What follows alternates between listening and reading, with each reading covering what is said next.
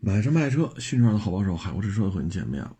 昨天是太累了啊，忙活这一通忙活啊，收车卖车的啊。下午一点多，说有一网友说两点来，我就上停车场里边等着他去，结果呢，在车里睡着了啊。等我再一睁眼，三点了啊！我一看，哎呦，这微信里。他也没说到了啊，因为微信里没跟我联系。我说那就没来呗，啊，没来了也没说。我正好我也睡着了，再睁眼都三点了啊，赶紧就洗把脸，收拾收拾啊。这些日子主要就是，哎，收车卖车啊，嗯，确实是感觉挺累的啊，所以这。就属于在车里坐一会儿，说等会儿人家嘛，啊，他都睡着了啊，还不错啊，人家也没两点时候，人家也没给我发微信啊，这说明就是没来啊。这两天呢，这个车市啊，啊，有一个新的声音啊，就是要求呢，新能源汽车得收购置税啊，不光收购置税。啊，相关的限行啊，这个那个呀，啊，也都要一视同仁。主要原因是什么呢？去年汽车销量就新车上牌啊，新能源汽车大约占百分之三十。这些车不交购置税啊，所以呢，今年如果说能到百分之四十的话，那您这购置税得多少钱呢？我们也别往大了说，你就说一百万台啊，当然了，这肯定不止啊，因为比亚迪一家都不止一百万了。咱就说一百万辆，每辆车购置税就交一万块钱，他给免了，那这税收少收多少钱啊？当然了，像比亚迪汉呀、这个毛豆三呀，这些车如果收购置税的话，二十多万的这个成交价，那购置税肯定不是一万啊。咱就说好算一点吧，一百万辆车。一万块钱一辆的购置税，这要少收多少钱？如果今年卖到五百万辆，啊，就就这些免征购置税的车，那国家少收多少钱？这是其一。其二呢，这些车呢不限行，限行的都是油车。那国家呢通过汽车产业零售环零售环节啊，零售端征收的税主要就是这个购置税。那现在。如果说每卖出十辆去，有四辆车不交购置税；每卖出十辆去，有六辆车限行，有四辆车不限行。这对于道路要这个拥堵，这这是一个促进还是一个，是吧？再一个呢，你像上海，你买这个牌照拍卖的钱都不收了，那等于牌照拍卖这些相关的费用只能仰仗油车。道路交通拥堵的限行只能去限油车，购置税只能去收油车的，养路费也只能去指着油车，但是马路可是电车也在跑，啊，修好了柏油马路，你说电车不让上吗？让上啊，那养路费谁出啊？油车所以呢，现在这个呼声是越来越高。主要就是税收欠缺的太多了，对吧？咱刚才也举例了，一百万辆，一辆车省一万，那这是多少钱啊？那五百万辆呢？嗯，那你像蔚来 ES 六、ES 八这样的，你要是油车的话，它购置税怎么可能是一万呢？对吧？你包括比亚迪汉啊，model 三。这些车如果是油车的话，它的购置税也不可能是一万块钱，所以在这种情况之下，你这里边有些事儿啊，所以现在这呼声就起来了啊。那现在这个电车呢，其实你省的是什么呢？你省的就是油钱和电钱，你省的是这之间的费用，其他的费用并不省。现在是各种政策拖着。才让你觉得这车值得一买，这些政策都没了呢？再一个就是贬值率的问题啊，你像这个十十七八万包牌的这个电动汽车，啊，你开了半年，啊，说几千公里连个划痕都没有，那你现在开过来卖，有给七万的，有给八万的，有给九万的。你说我咬咬牙一跺脚，给你十万零几千，你无论如何接受不了，所以这车你谁都不买。啊，那电动汽车就这么不保值，就是这么不值钱。那你要是说去年说半年前吧，说你十七八，就说十八万包牌，你买个凯美瑞二点零，啊，或者雅阁一点五 T 的低配，十八万包牌没问题吧？啊，就半年前，啊，那你现在还是这种几千公里，连划痕都没有，你现在开过来卖了，也不可能说这么多车贩子七万八万九万，就我一咬牙一跺脚给你报了十万零几千，那不可能，无论如何不可能以这个价格给你报，对吧？说你十八万包牌的凯美瑞二点零，雅阁一点五 T 低配，是不是？绝不可能这么给你报价的。但你电车就这价，还都不爱收。包括我也是，我说你说十万零几千啊，仅限于今天。说你过三天再卖，那过三天咱再议这车多少钱？极其不稳定。那车主一听完之后，哎，我说你说咋整？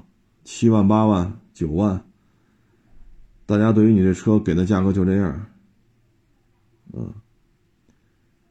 你现在是价格战呢，呃，油车、电车，好家伙，哼，从宾利开始，就就、就、就、就法拉利、兰博，啊，这嘁里喀喳都开始了。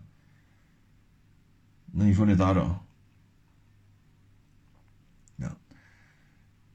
所以现在这个电车呀，很多人就感觉就是洗了脑了啊，你就感觉就被洗了脑了，就不算这账，啊。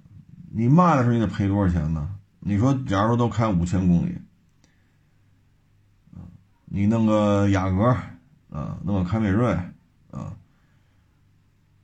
或者说那个什么途观 L 低配的，啊，十八万包牌也差不多，啊，或者说那个什么库斯图，是吧？韩国的那个小 MPV，啊，你说十八万包牌，啊，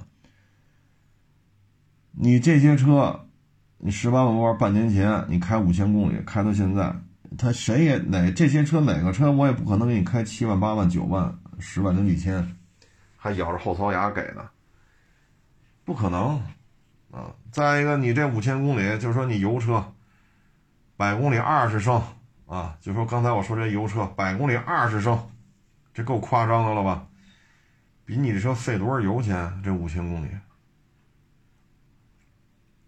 那这一卖你赔多少钱呢？就很多人这洗脑洗的都已经五迷三道了，啊，就是你是你嚷嚷那么欢，你自己卖车的时候你不感受一下吗？还是说别人买你都推荐，到你买的时候你不掏钱了，就躲在屏幕后边一个劲儿吵吵？所以现在这个市场当中啊，很多时候这个问题得想好了。那包括之前我去年二二年去年收那个蔚来 ES 八，第一批大顶配，指导价，它当时是五十，我也忘了，反正过五十了。那车当时的价格，一九年年底买的吧，二二年年底，啊，就两年吧，啊，三年啊，二零二一二就三年，两万公里。卖我卖了二十，二十出头吧，好像是。你算车价赔多少？你买的时候车价和我们我们卖的价格就差出三十万去了。这三十万谁出啊？你自己出。你嫌我们给的低，你别卖给我们。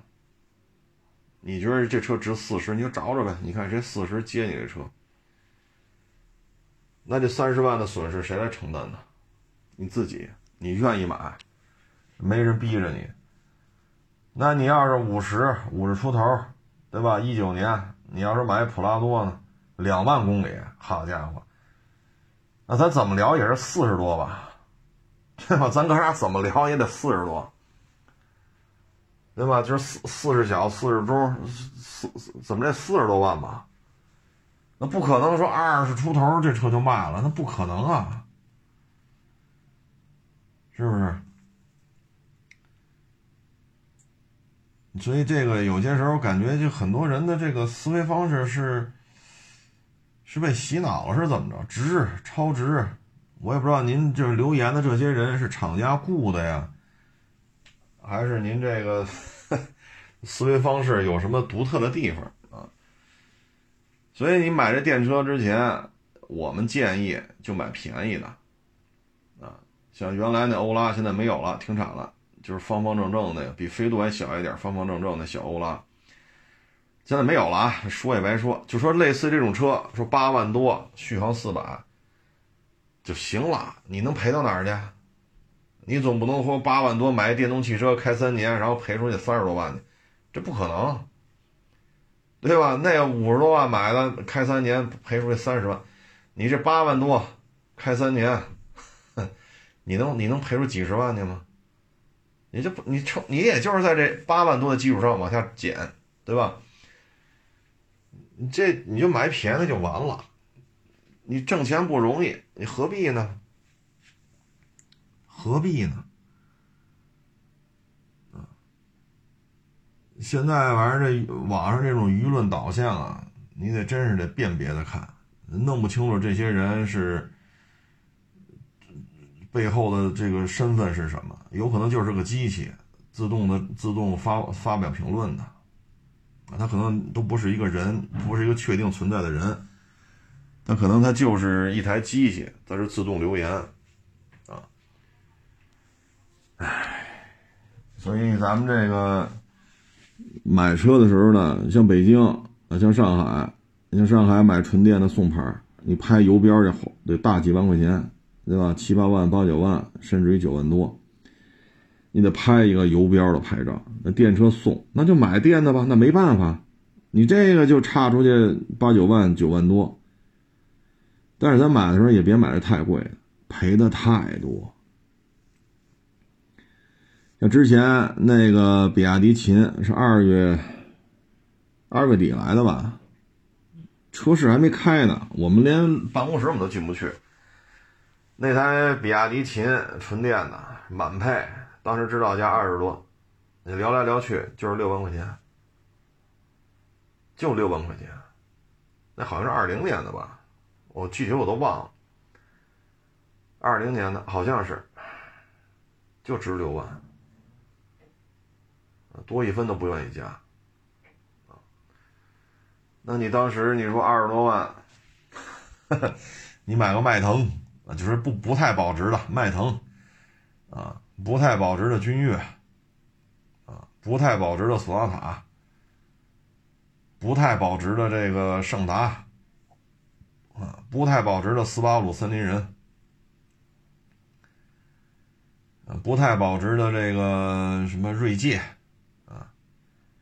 那我也不能给你六万块钱呢，人那车保持的可好了，原漆原玻璃轮胎。公里数也不大，你这种品相的，这刚才说说这些都是不太保值，我也不能给你开六万，但这是就值六万，因为他也寻了一溜够了，别人给的价格就是五万大六万，那到我这也是六万，多加象征性加一点点，象征性加一点点，那你要是油车可能给你这价吗？啊，那你说三年以后就不这样，三年以后不这样行。我们预测不了三年后，你能预测是吧？我们预测不了，你能预测三年之后，如果保值率还这么低，你给人赔钱吗？你替人补这差价吗？啊，所以就是咱就有时候看这些评论，有些人可能真是被洗了脑了，有些人就是拿钱办事儿，啊，就是拿钱办事儿。啊什么什么雪铁龙 C 六降九万，感谢美国的某某某啊！我这这都什么逻辑关系啊？这贵美甜美都到什么程度了？雪铁龙 C 六和和这某某某是竞争关系吗？找个由头就感谢大老美，找个由头就感谢大老美，你搬美国去得了。你可得听清楚啊！除了咱们国家是油车下场，就拼了命的打价格战。你看看整个亚洲、欧洲、北美，油车哪有这么打架的？只有你感谢那个老美的美美美自己在那降，其他的油车价格不动，甚至于都在涨价，甚至于二手车、油车的价格比新车还贵。你感谢谁呢？操！你能不能放眼于全地球？你看看，只有咱们国家这儿过剩的产能，然后油车开始下场，你打我打他也打，整个亚洲、欧洲，包括美洲，啊，非洲咱就不说了啊，油车的价格极其坚挺，甚至于二手油车比新车油车价格还高。只有你感谢那个某某某自己跟那降价，所以你说这这种舆论导向，你说这不是有组织的吗？抓住一切机会都感谢大老美，大老美一一一跺脚，中国汽车工业就完蛋了。就只要传递这传递给你这种意识形态，这跟他有什么关系呀？那你告诉我，C 六跟他有什么竞争关系啊？有什么竞争关系？我操！哎，所以这个，哎，宣传战啊。无处不在啊！有人看的我都懵了。我操！我第一次听说 C 六跟大老美的某某某电动汽车是竞争关系。我操！第一次听说的，真是开了眼了啊！所以你在买这些电动汽车呢，我们个人建议呢，像北京啊、上海啊，它号牌这一块有特殊的政策，那你要买，别买的太贵！别买的太贵，你赔的太多。反正我们预测不了三年之后是不是保值率就上来，这我们预测不了。说谁能跟您说你买吧，三年之后就不这样了？你别听这帮车贩子胡吹，三年之后电车保值率必须上，那你跟他签一合同，三年之后保值率没上来，他包赔你一切损失。我们见了太多来卖车的这个痛苦的状态，我们见了太多，天天都在看这些。你说那未来 ES 八直接赔出去三十万，你自己心疼不心疼？啊，咱别跟这喜笑颜开、落井下石，看热闹不嫌事儿不嫌事儿大，见一身血还还觉得挺暖和。咱咱抛出这种心态，就说这事儿，三十万没了，您您怎么看这问题？包括这这个开了半年，人家。大兄弟开过来，十八万包牌开了半年，几千公里连个划痕都没有，杆新杆新的一电动汽车，给七万的，给八万的，给九万的，就我这一咬牙一跺脚，十万零几千，而且仅限于当天，你第二天再来卖，第二天咱哥俩再碰，这价格我可不敢不敢跟你说啊，行吧，三月份都这价，我可不敢说这个，万一这这家主机厂宣布了官宣下调多少多少，那我这。我，我我我这怎么办？我只能说今天有效。说咱今儿转完钱，说明儿降三万，我认栽，我不找后账去。谁让我今天给你转的钱呢？说明天没降价，那明天咱俩聊，是不是还能延续今天的价？啊，那人也接受不了啊。一个月赔一万都不止，总共就开半年。每天我们都在接触这些。啊，所以各位你在买车的时候呢，你自己想清楚。说我不在乎，那你就买。啊，像那奔驰 EQS，那上市才多长时间？第一批原价买的，现在优惠多少？这车，你现在在卖，说你这 EQS 啊，说我就开了几个月，几千公里，连划痕都没有。要不是说上了牌子，这车跟那新车一点区别都没有。这车况够好的吧？您当时原价买的吧？您现在开过来，你自降二十万，你看有人接吗？有人接你这车吗？自降三十万，您能卖出去就 OK，卖不出去也正常。那那咋整？我们可预测不了三年之后说电车保值率跟油车一样，我可预测不了行还是不行，走一步看一步。我可预测不了啊！说谁能给你预测三年之后电车保值率跟油车一样？你你让他你跟他签一合同保值率不一样，差点钱他补吗？我们可预测不了啊！也许电车保值率还这样，也许电车保值率有所提升。也许电车保值率比油车高，也许都有可能，啊，哎，你看现在这政策这呼声是吧？要求收购置税，要求交养路费，要求取消限行，就是不享受限行的这个管制，这事儿必须取消，他该限行也得限行。这个现在以呼声已经是越来越高了。就按现在这电车这种状态，这些优待政策全都取消，还卖得动吗？包括昨天、前天，一网友给我打电话，开了一个六缸的路虎，哎呦，太费油了，十几年车龄了，啊，确实车龄也大啊，六缸费油，结果开了两天，那个，呃，他们那个是是亲戚还是同事，开了两天那个比亚迪那电车。好家伙，一天才几块钱？他说要开油车呢，一个礼拜得上千，结果开着比亚迪的电动车呢，一天就几块。我说这电车现在没有啊，啊，你油车要卖的能收啊，你开过来了，但是电车没有现在。你像这种极端的转换是 OK 的，但是如果他要买电动汽车，我们还是建议他买便宜点的。啊几万、十几万就差不多了，别再往贵了买了。你再往贵了买，将来赔的太多，啊，这是一极端案例啊！你一周一千多油钱，你开这个好一天几块，一个礼拜下来，哎呀，连一百块钱都到不了，这确实是非常非常省钱的。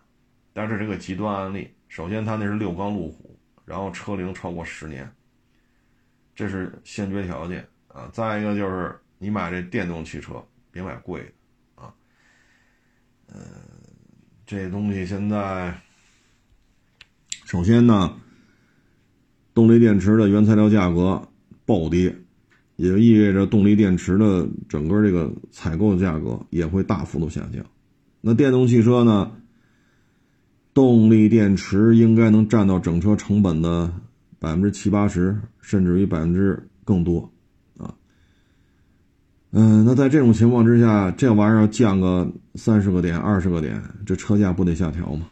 所以现在电车收购风险非常高。再一个呢，就是规模经济啊。你说你生产五款车，一年卖十万，啊，人家生产五款车，一年卖五十万，那你说谁的成本低？谁的成本低？这很明显嘛，不论油车、电车都算上。你生产五个车，一年十万辆，人家生产五个车，一年五十万辆，不管是油车、电车，你说谁成本低？规模经济一起来，还得降价啊！所以这个事情呢，你现在收电车，你看去年有些车，就去年这会儿啊，有的车就公开就说，我们只做新能源汽车，或者说我们是新能源汽车的二手车专家。啊，我们是二手车、二手电动汽车的专业人士。去年很多车行就这么说，那现在呢？你回首二零二二年赔了多少？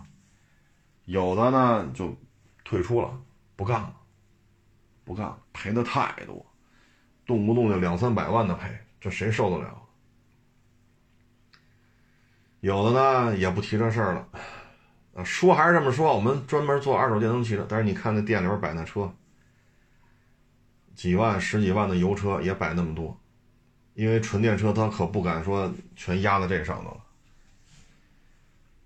所以现在电动汽车呢，大家收的是格外的慎重，主要是血亏啊就在身边啊，整个去年下半年到现在，血亏这事儿一直在上演。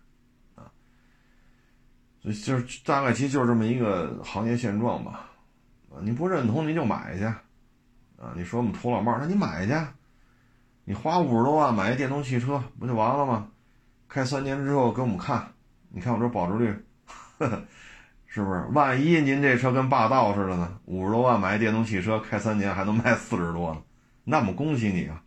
我们可预测不了啊！再次声明，我们可预测不了！你说三年，说现在啊，假如说现在还有这个。呃，国六 B 新车说五十多，假如说，假如说还有，那开三年还能卖四十多吗？这我也预测不了，啊，这我也预测不了，形势变化的太快，啊，就现在这种事物的发展趋势来看，啊，电动汽车属于一个突飞猛进，但是这里有个前提，就是大的政策环境的这种支持，啊，嗯。所以，并不是一个纯粹的市场行为，啊，嗯，你比如说现在家里都有煤气了，那你嫌煤气贵，你做饭你嫌煤气贵，那你是那烧煤啊，你家里弄个炉子，特别是楼房啊，你弄个炉子，弄煤球，弄劈柴，那你为什么不弄啊？对吧？买蜂窝煤去，那大家不愿意那么做饭，太累，光生火把火生旺了，这个需要一个很长的时间。然后做完饭还得把火灭了，这这烟熏火燎的，粉尘也大，那还不如这煤气一拧，啪着了，把那锅放上去，一会儿就热了，倒油是吧？然后你开始炒呗，是不是？所以它有些东西。是一个事物的一个进化过程，但是电车将来发展呢，谁也说不清楚。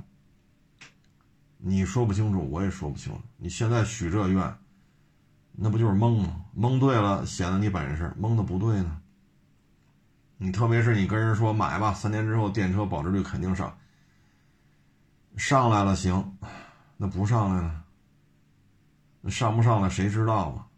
就现在的形势变化之大，好家伙！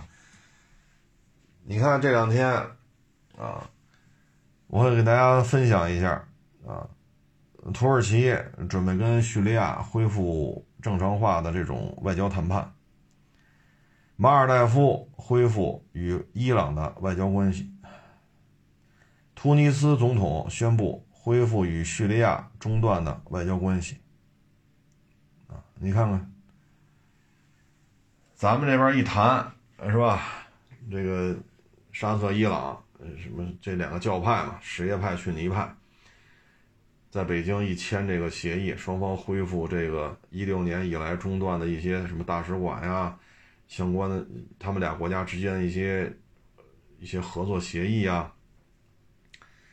你包括那个胡塞武装，胡塞武装昨天他们那个领导人啊也发表讲话，说不打了。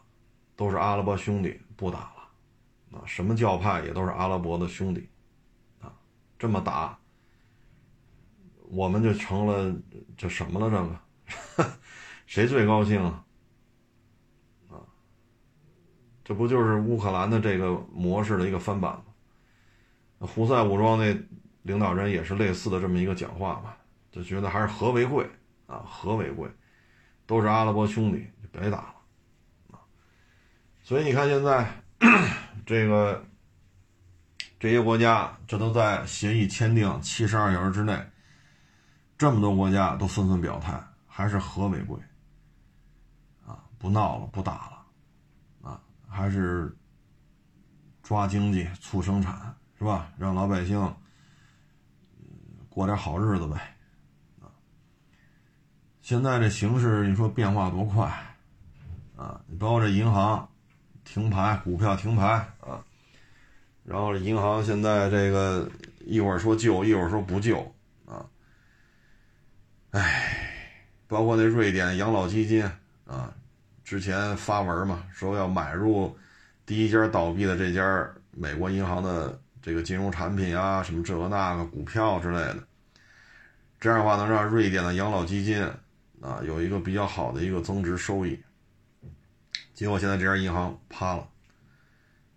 这对于瑞典养老基金来讲，这就是事儿。本身瑞典这国家也不大，二三百万人的养老金都在这家银行。那你现在这你养老基金要崩了，你瑞典二二百多万人都在这儿，你说这这连锁反应有多大？这这两天吧，陆陆续续又有一两家银行也扛不住。这就是说白了呢，就是加息加太狠了。你看之前这银行呢，金融产品啊是在低利率情况下，可能一个多点，衍生出来的收益就是一个多点。那现在可能衍生出来收益，别的银行同期在做，就可以给到五个点，甚至更高。那你在这种情况下，你的很多金融产品这事儿就不好办了呀。你这个价格和人家价格能差出三四倍，甚至四倍往上。那在金融市场上这样的价格差，你这个就很难办了。再一个呢，因为它基本上不对 C 端，基本上对的都是 B 端。啊，就是一个 to B 的一个银行，不是 to C 的。那这些呢，都是大资金，可能周期相对长一点啊，也许几个月或者或者一两年啊，逐步有一个资金的一个周转。但是他买的又是长期的一些金融产品，那现在对方一旦要提，说我提，我把我那五百万美金都提出来，我把我那一千万美金提出来，这个也这么聊，那那一下就废了。本身收益突然一下就比同行低这么多，然后再赶上这种挤兑，一下就废了。这一家银行、两家银行、三家银行，这个首先这银行现在救还是不救？现在说法也不太一样。你要不救，对于美国的这些互联网啊，对于美国这高科技创新啊，就这些方面的圈层的这个这些企业来讲，这是致命的打击。那你要救，那之前这么多年都是低息，你现在这一年多拼了命的加，那可能暴雷的银行会越来越多，因为大家经营模式都一样，这些银行经营模式没有什么区别，就是一个息差，对吧？但是你现在息差是倒过来了，你往外卖的产品可能就是一个多点，人人家存款都到四个点五个点。这这经营模式都一样，他跟那零八年那雷曼兄弟不一样。雷曼兄弟就是你有资质没资质，我都给你放贷款让你买房去，然后再把这个这个房贷再打包变成一个金融产品再上市销售，那还不上了，你也还不上，我也还不上，都还不上房贷了，那直接拖累了金融产业的这种资本和房产之间就不对称了。那你就追债吧，追一个行，追俩行。你追追这么多都没钱，你追都追不过来，直接影响这个金融体系的安全。所以那雷曼兄弟最后，那是依托于房地产的一次这种洗牌。那这次不是，这次银行其实也没有什么太大的错误，他也没有什么出圈的这种行为，说把钱卷跑了，是吧？存了几个亿美金卷跑了啊，跑到国外。纸醉金迷去了，他也没干这事儿，啊，给的利息也不是特离谱，说好给你二十个点，你存吧，我金融产品利息能到二十，他也没这么干，其实就是很很很稳健的经营，结果现在利差反过来，反差太大，啊，你再赶上挤兑这个那，全是倒霉事赶一块了，其实没有什么实质性、原则性，在最起码今天看啊，没有。但是赶一块了，啊，所以你这种大家模式一样，那这个崩了，那个崩，现在有两三家银行都被停盘了嘛？那接下来还会有吗？这个冲击是比较大的，啊，这个冲击是比较大的，这就是什么呀？你不能无休止的加息呀，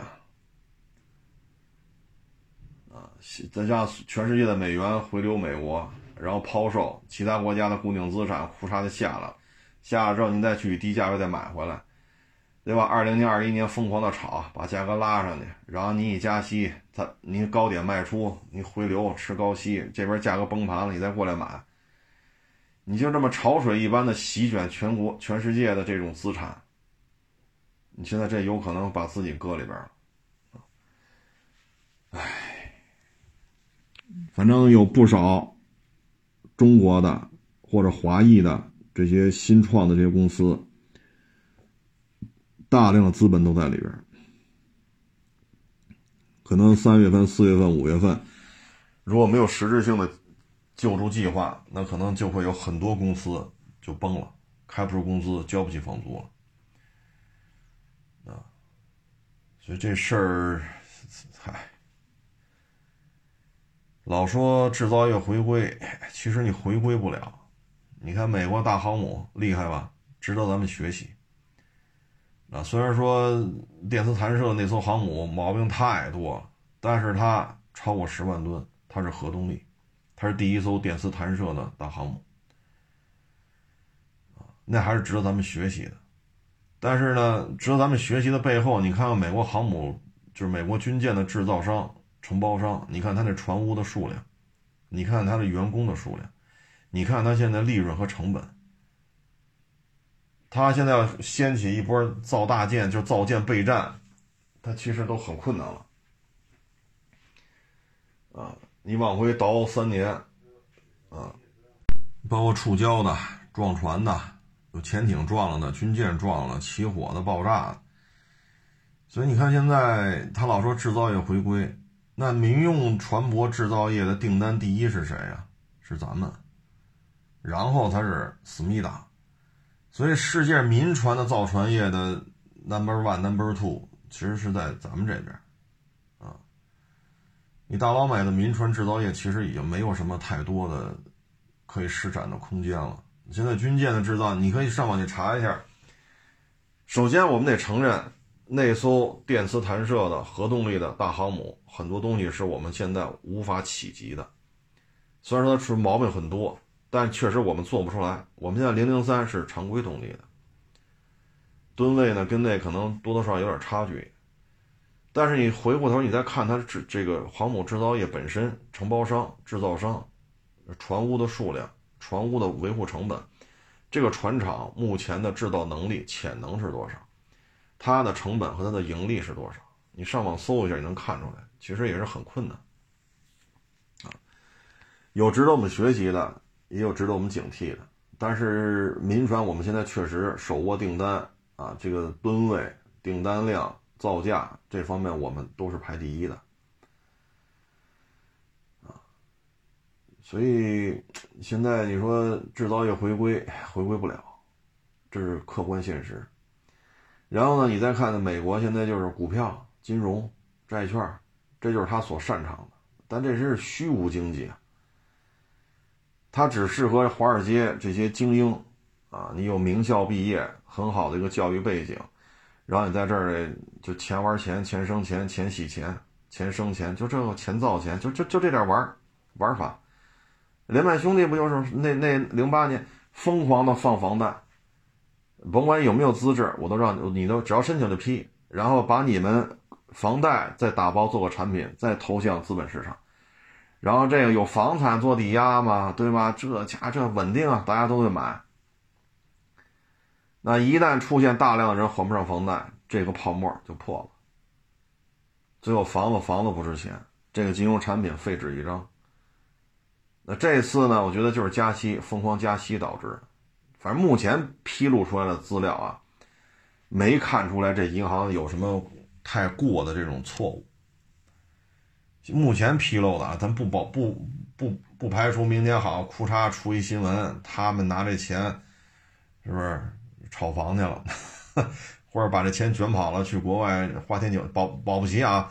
但今儿看到的还都是相对中规中矩的一个正常的一个操作。但无奈息差太大了，现在是反过来了，啊，不是正向，就是顺差和逆差的问题。哎，所以这个美国的金融和股票一旦出了问题，其实美国现在实质性的制造业也不是太景气，确实有很多值得我们学习的，但是不是那么景气。你比如说护卫舰，好家伙，还要照着意大利是是是哪来着？好像是意大利的，还照着人家护卫舰去弄。六千吨的护卫舰，咱都弄不出来了吗？那他妈十一万吨的核动力航母都做出来了，那全世界仰望，包括咱们都都得仰视人家，那是咱们目前无法企及的一个高峰啊。但是怎么六千多吨的护卫舰还要找意大利去谈去呢？反正咱也理解不了。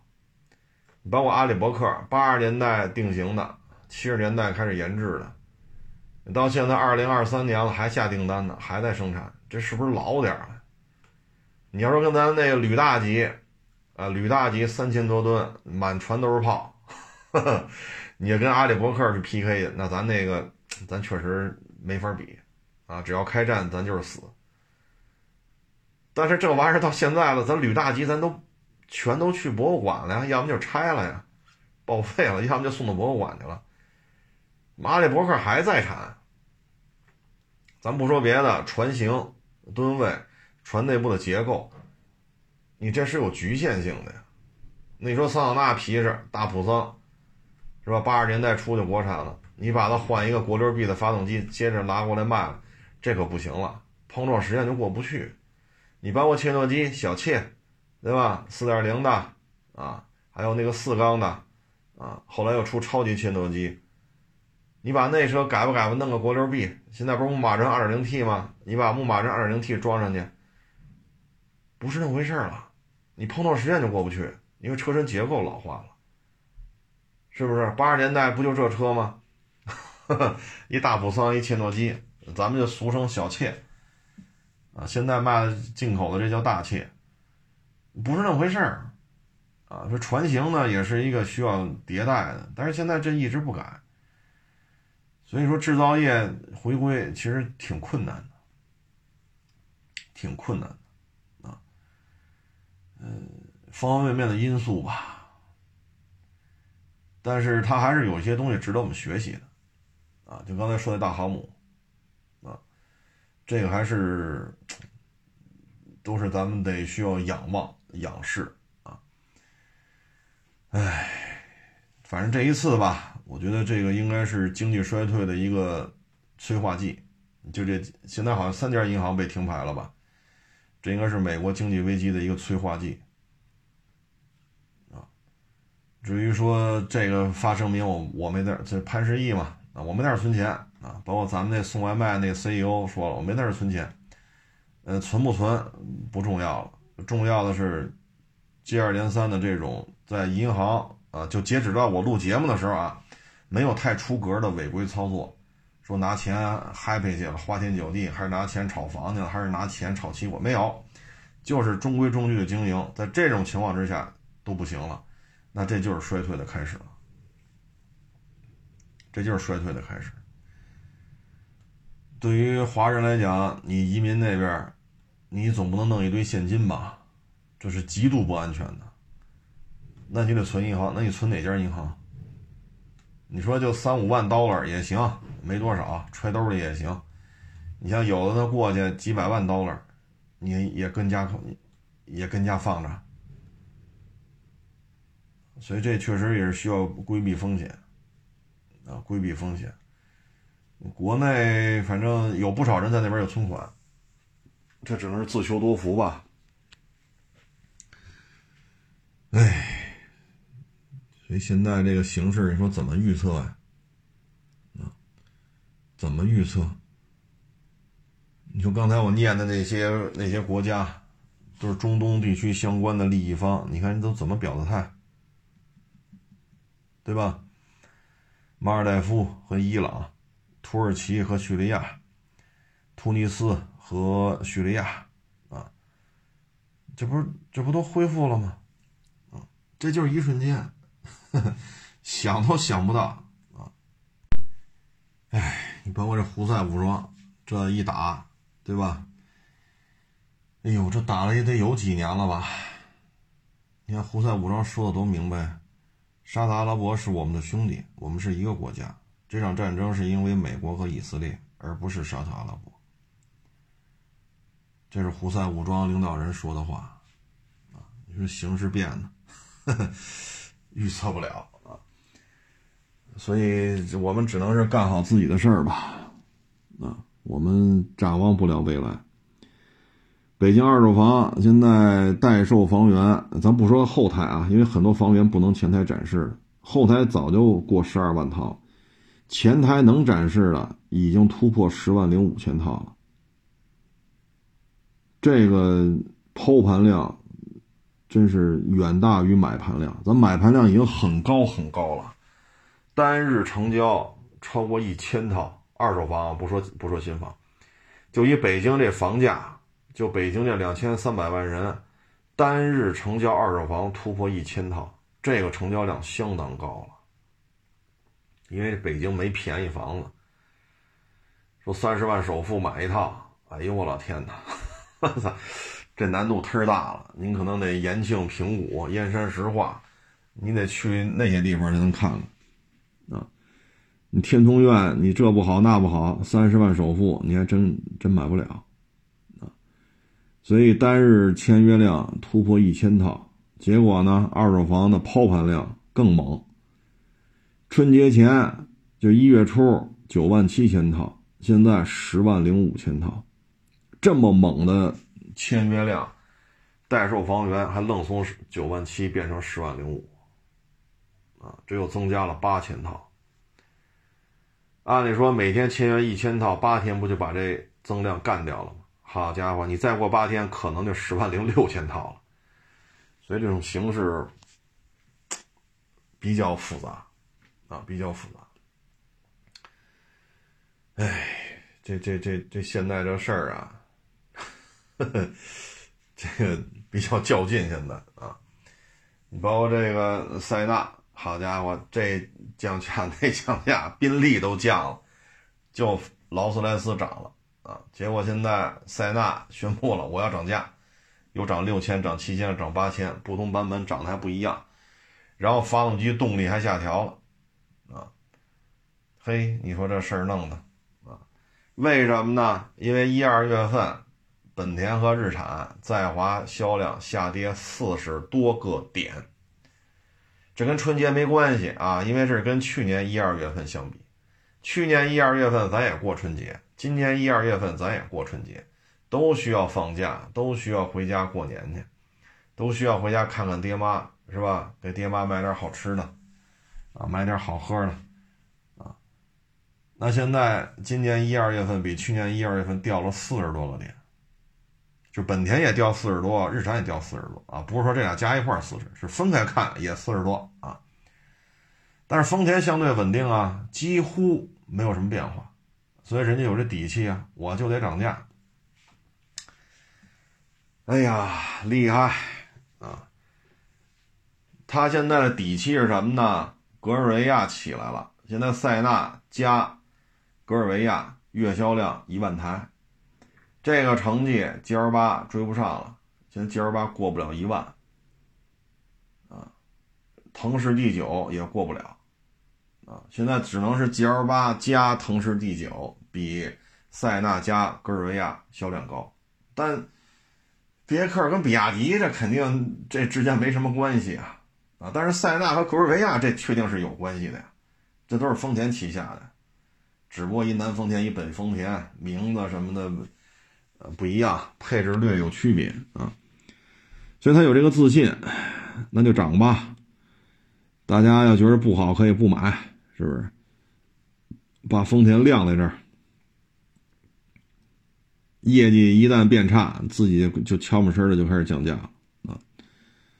所以现在这市场啊，不论是房子、车子啊，包括外交啊、军事啊、经济啊，很多问题无法判断啊，过于复杂啊，就跟那房子似的，你确实有需求，就我反复举那例子嘛，媳妇儿都快生了，你就赶紧买去吧，你这五六十平，你。俩老人，两口子加一孩子，五口人，这肯定住不开，你就赶紧买去吧，你就别说一年之后会怎么样。哎，就是你要真到这份上了，你就买，啊，你别考虑房价会不会下调了啊。你要是说住着也行对吧？家里也也觉得也还都行，买不买都行，那你就自己研判，自己研判这个形势。照这个抛盘量，可能再有几天就十万六千套了，待售房源。后台展示的房源可能可能奔着十三万套了，待售房源。房源啊，咱不是不是二手车，是房源，二手房源。为什么有些房源前台不让展示呢？是因为，嗨，相关政策嘛啊，所以这也不能说那么细。您您去，你要来北京买房，你聊聊就知道了啊。就是不让展示的，它是有原因的啊。但是呢，后台可以看到，你去聊，去店面里聊，他就让就告诉你了，这有这个房，那有那个房，只是前台不让看啊。后台你看完了，你可以去实地去人家房主家里边约个时间，实地去看看这套房，这是可以看的啊。也可以成交，但是不让展示啊！你把这个算上，现在应该奔着十三万套啊，能展示的十万零五千套啊！哎，所以现在你说收这车啊，你价格战什么时候结束啊？不知道，四月份是涨是跌呀？不知道，这都，哎呀，这都没有答案，因为根本就判断不了啊。哎。其实，这个合作挺好的啊，伊朗、沙特、沙特、伊朗，整个中东地区，你看这些国家，啊，都纷纷进入一个和解状态，这不是好事儿吗？这不是好事儿啊！胡塞武装也不打了，伊朗呢也不用跟沙特在这儿进行是吧？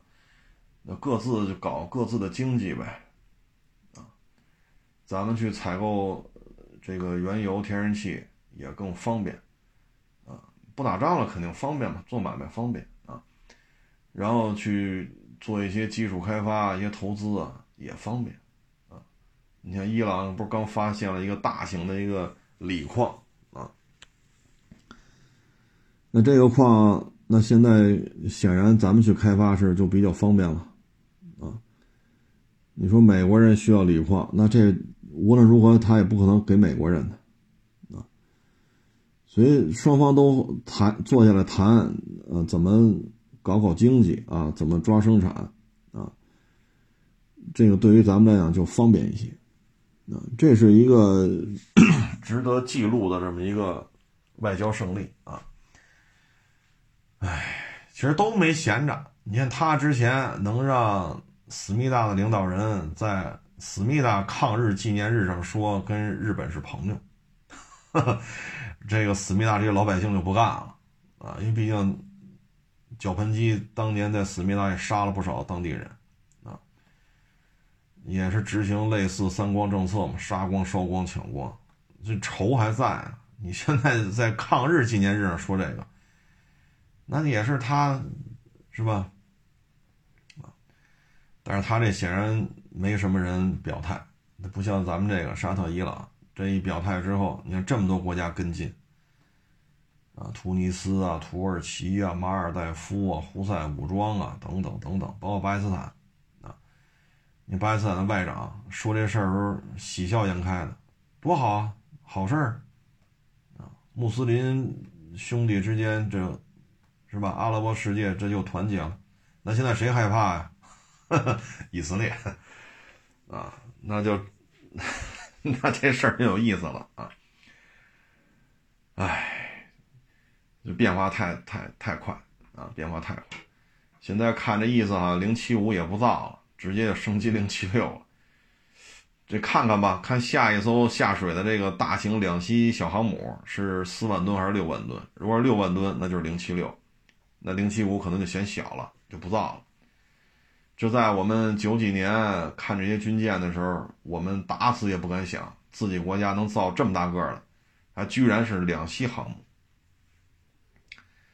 绝不敢相信会有这种事情。但是现在，好家伙，零七五造了三艘吧，这又成过气网红了啊！这变化太大啊！然后现在你看零五二这个最新版本，咱们船坞里边。在建的零五二，啊，我看那个海外的报道，有说四五艘的，有说五六艘的，就同一时间节点之内，不同状态的、不同建造状态的零五二就能有四五艘，啊，甚至于五六艘，啊，那你看日落落帝国一共才几艘护卫舰呢？啊，法兰西一共才几艘驱逐舰？好家伙，您这同一时间节点再造的就这么多，这一批船要下水了，是吧？所以这造大舰，其实现在我看的说法就是造舰备战嘛。一旦经济衰退到一定程度了，那就得开战，转移国内的压力，转移国内的矛盾。那现在乌克兰、俄罗斯打的不亦乐乎。啊这两天我看欧洲一些国家都宣布给不了你这么多军火了，好家伙，我们这炮弹都给光了，啊，我们这反坦克导弹也也都给干净了，我们库房里都没有余粮了，啊，这些我看德国为代表一些国家现在对这个军援也是实在是援不起了，没想到耗一年还在这天天抡呢，一天上万发炮弹，这谁也支持不起啊。你一天行，你不能一干干一年多呀！现在整个欧洲这几个相对大一点的国家也扛不住。那接下来矛盾怎么转移呢？啊，接下来就是除了俄罗斯，谁还能威胁到漂亮国呀？那就是咱们啊！你包括这个什么芯片、光刻机全给我停了啊！唉，所以呀。这这东西只能是咱们就是小老百姓，就是干好自己的事儿吧。未来的形势确实过于复杂了，但是，对于中东地区来讲呢，将来这个咱们的能源采购啊，“一带一路”啊，技术投资、海外的这种利益，肯定是更好一些，啊！毕竟咱们干这事儿，你看这么多国家都表态，能看出来，对于咱们这种做法，人家还是比较认可啊嗯。至于说电动汽车的问题，还是那句话，买没有问题，但千万别买太贵的，啊，是三五十万、七八十万、一百多万，您愿买您就买啊！就像我跟你说的，您开了几个月的 EQS，就相当于电版的大 S 嘛。你说您原价买的，您开了几个月，几千公里，我们连划痕都找不出来。你说你多少钱有人接？自降二十万，那可能连看都没人看。你自降三十万能卖出去，您就赶紧卖，啊，不一定有人能接，啊，所以，对吧？我们建议的就是买电动汽车。你像北京电标摇得快，油标摇得慢，包括上海电标直接给，油标还得花钱，八万、九万、九万多的，是不是？那我们建议还是买便宜的，啊，便宜的，别买太贵的。八九万块钱，十一二万块钱，你就买就买这个就完了，啊，你你你别买太贵。你像那开了半年十八万，你现在七万八万九万，我这一咬牙一跺脚，十万零几千，你要说你要再考虑考虑，那就你卖的时候那天咱们再议是多少钱，因为我们也怕厂家库嚓宣布这车降价。因为动力电池的原材料采购价，就那些稀有金属的价格暴跌，那动力电池价格也会下调。动力价格、动力电池价格下调个二十个点、三十个点，那车价是不是也得往下调？你十几万的车是不是降个一两万、两三万很正常？啊，所以都跟他说的很清楚嘛。就今天啊，大兄弟，就今儿，你考虑三天，三天之后咱哥俩再议啊。所以呢，您就想清楚，想清楚。啊，嗯，未来预测不了。再一个呢，就是您看看海外的行情，我微博上天天发每日一车，不是每日车，就是海外二手车啊。海外二手车你可以看看，这海外的油车的价格非常坚挺，甚至于二手准新油车比新车还贵，人家没降价，没降价，降价是那个来自于大老美那个什么什么什么的。自己跟那讲，别的油车根本就没有什么，别老是动不动就感谢感谢，就是我就问你，C 六和它有什么竞争关系啊？有吗？你这，你这么聊合适吗？啊，那你还不如这么说呢，飞度优惠七八千了，所以导致坦克三百也降了万把块钱了。那你要这么聊，有什么意思呀？这买飞度的和买坦克三百的是一拨人吗？因为飞度优惠从五千增加到七千，或者增加到八千，所以坦克三百优惠个八千一万的。所以我买坦克三百的感谢飞度，这这话连得起来吗？啊，所以各位看的时候呢，得得是想清楚啊。你说引进它有什么好处吗？它在降价，对于其他的人来讲，这是一个促动、促进啊。它，我觉得你说一体化、一体化车身、一体化车身导致是什么？后期维修费用极高，极高，你没有没有办法。因为一次性压铸成型，一旦有点磕碰，说外面划一道喷喷漆，这好办；一旦伤及到一些内部的，整个这东西就很难修，维修成本极高。你不像传统的油车，我有纵梁头，我有纵梁，我有防撞钢梁，然后后备箱里有后尾板，后尾板是垂直于地面的，还有后还有后备箱就备胎坑底下水平地面，这些都是拼焊的，坏哪拆哪就完了，成本并不高。但你一旦做成一体化，你的生产成本降了，维修成本呢？这外边修不了，等于高额的利润在后边等着他呢。再一个，钣金模具极其的粗糙。去年夏天不是来过一台吗？几千公里的，好家伙，我说这跟那个刚走一台大事故陆巡，跟那钣金区别不大。但是人确实原漆原模轮胎几千公里啊。钣金模具就是车身这个壳。铁壳模具就可以说能省就省，极其的粗糙，内饰做工极其的粗糙，成本都在这儿呢。啊，把这事情想明白。啊，至于说它有什么突破性吗？现在我没有看出来它对外输出什么。它不像宁德时代，我会对外输出我的动力电池；像比亚迪会对外输出我的三电系统。它有什么可输出呢？他自己都说百分之九十九都来自于中国的电动汽车产业链，他能输出个啥？自动驾驶的那些采集的经验、采集的这些数据，这个量确实比较多，也就体现在这儿了。你核心东西有个啥？有个啥？你有什么技术出输出的这种产品吗？长城二点零 T 汽油机往外卖，装在 BQ 四零上，这叫技术输出。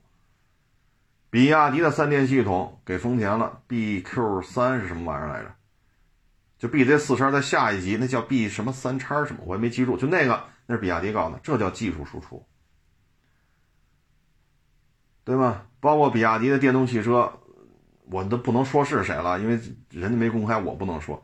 就是国内某些自主品牌的电动汽车，其实是比亚迪代工的，这叫技术输出，这叫技术输出。啊包括前些年自主品牌都去采购沈阳三菱的那个，呃，四 G 六四二点四，到后来这个像哈弗 H 五之前那一代，不说三米一四轴距，就之前那哈弗 H 五二零 T 红头机，那不就是沈阳三菱的二点零 T 吗？那叫技术输出，我卖给你发动机。那他现在有什么呢？什么都一体化，一体化，维修成本极高，而且前两天碰撞实验，大家看看撞成什么样了？一体化的机器人结构成功吗？模具为什么这么糙？你采购模具时成本压低到什么程度了？有什么核心的东西吗？宁德时代，我到处卖动力电池，谁都能买。比亚迪三电系统也在对外卖，谁？丰田最起码用了吧？最起码丰田在用了吧？这你不能否认吧？丰田自己都说这事儿啊，所以有些问题呢，降价是好事儿，让。大家得实惠，这一点来讲是没毛病的，啊，不论是电动汽车来自于美国电动汽车降价，还是来自于雪铁龙 C 六的降价，消费者得实惠，这是没毛病的。但是呢，有些问题要区分的看，啊，区分的看，啊，成了，这个也不多聊了，啊，这个反正形势变化比较大，啊，我们只能是干好自己的事儿。嗯，别给自己添麻烦，别给家里添麻烦，别给国家添添麻烦，啊，行了，不多聊了啊，这个，这个这个动荡的世界啊，真是变化实在是太大了啊。成了，不多聊了，谢谢大家支持，下捧场，欢迎关注新浪微博海阔试车手。